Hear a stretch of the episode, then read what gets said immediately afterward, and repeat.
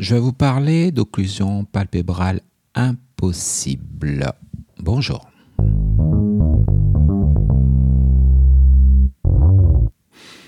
Alors, donc, euh, une occlusion palpébrale impossible, c'est en quelque sorte une incapacité à fermer l'œil. Donc, en fait, le, patient ne peut pas euh, euh, tout simplement fermer les yeux. Très souvent lié à un déficit dit neurologique moteur. Ce déficit neurologique peut être partiel ou complet. Il peut concerner également une atteinte musculaire de la face avec euh, ce qu'on appelle une paralysie faciale dite euh, périphérique.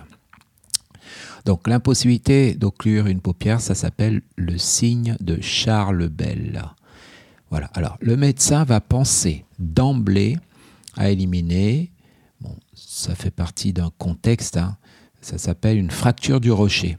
Très souvent, il s'agit d'un traumatisme crânien sévère avec associé au traumatisme crânien une autoragie, c'est-à-dire un écoulement de sang par l'oreille et des troubles de la conscience. Donc il s'agit d'un traumatisme crânien sévère et en cas de fracture du rocher, c'est un os qu'on retrouve en fait derrière l'oreille, euh, il peut y avoir une atteinte neurologique avec impossibilité euh, de fermer l'œil, donc euh, une occlusion palpébrale impossible. L'examen, c'est de la radio du scanner, scanner cérébral. En dehors de ce contexte traumatique violent, le médecin doit éliminer les causes suivantes. Alors, il y a les fausses paralysies, c'est l'exophthalmie. En fait, l'exophthalmie, on va en parler un peu plus euh, euh, après. Il s'agit quelque part d'un œil euh, qui sort du globe oculaire, peut-être dans le cadre d'une maladie de base d'eau. Voilà, donc on peut y penser, il faut faire un bilan thyroïdien. Voilà, donc les autres étiologies, ce sont les causes dites tumorales, par exemple une tumeur dite de l'angle ponto-cérébelleux, donc c'est une tumeur de la base du crâne. Ça peut être associé donc à, l'occlusion palpébrale une surdité. Euh, on a également le neurinome de l'acoustique, donc une tumeur d'un nerf, euh, le nerf acoustique, donc la huitième paire de nerfs crâniens, associé à cela également une surdité. On peut avoir une tumeur de la glande parotide, donc de la parotide. Donc là, on voit bien une tuméfaction au niveau de la loge parotidienne qui euh, se situe entre la mâchoire et le muscle sternocleidomastoïdien. Donc une tumeur de la parotide. Donc en cas de suspicion tumorale, le premier examen, c'est une imagerie par résonance magnétique.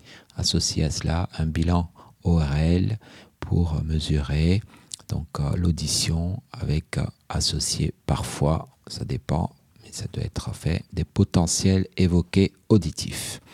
Donc les causes tumorales, l'exophthalmie, il y a aussi les causes infectieuses, par exemple la maladie de Lyme.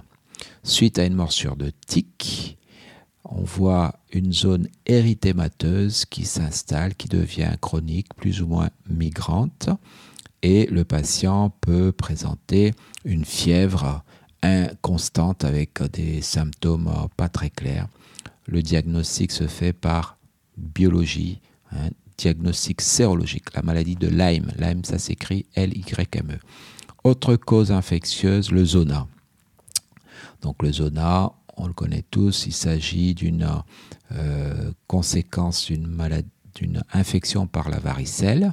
Alors le zona évolue par poussée, on a des éruptions une éruption peut être euh, localisée au niveau du conduit auditif externe ou de la zone de Ramsey-Hunt. Donc c'est une zone qu'on retrouve au niveau de, de, l'oreille. Et euh, cette, cette pathologie, donc ce zona, peut s'associer à une paralysie, une atteinte du nerf 7, donc euh, du nerf facial. Le diagnostic, en fait, c'est un diagnostic sérologique.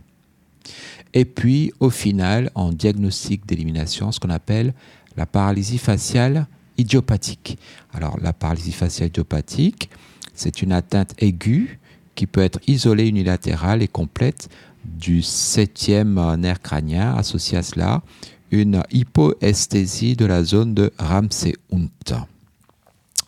Voilà, donc au total, une occlusion palpébrale impossible.